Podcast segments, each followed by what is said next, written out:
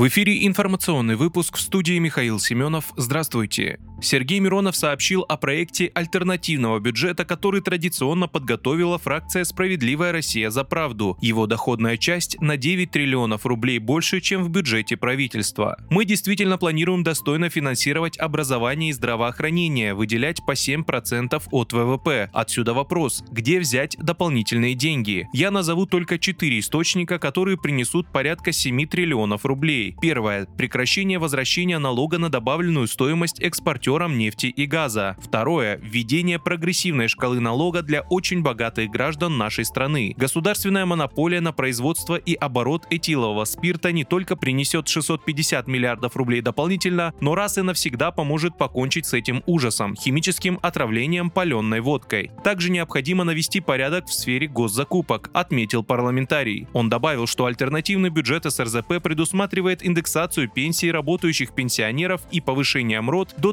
31 тысячи рублей. За бюджет правительства невозможно голосовать, потому что это бюджет стагнации, бюджет продолжения либеральной политики, а наш бюджет – это бюджет модернизации, который позволяет двигаться к исполнению седьмой статьи Конституции, где говорится, что Россия – это социальное государство. Сегодня, увы, это не так. Правительство, к сожалению, спит. Пора будить, и этим займется наша партия, заключил Сергей Миронов.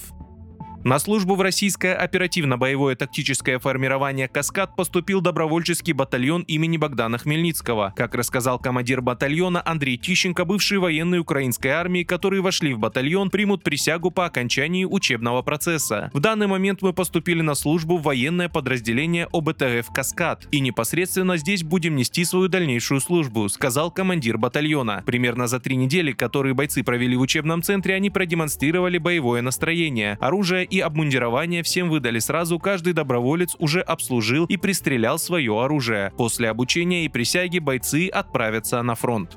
Поведение властей Венгрии все больше становится угрозой для Евросоюза, в частности в связи со словами премьера Виктора Орбана об оккупации и контактами с российским президентом Владимиром Путиным. Об этом заявили The Guardian высокопоставленные европейские чиновники. Эти действия, пояснил один из высокопоставленных дипломатов, поднимают вопрос о том, можем ли мы по-прежнему доверять этой стране как союзнику и партнеру. Он предупредил, что углубление проблем с Венгрией будет ставить под угрозу принятие общих решений по стратегически важным вопросам. Нарастающий нарастающие трения в отношениях между Венгрией и Евросоюзом неофициально признают и в Будапеште.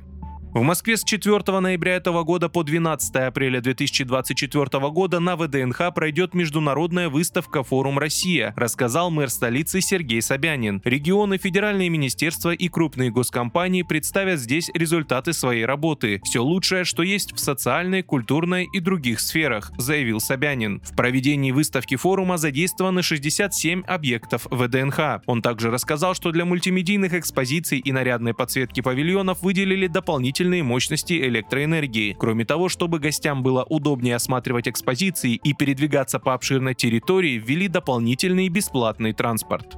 Вы слушали информационный выпуск. Оставайтесь на справедливом радио.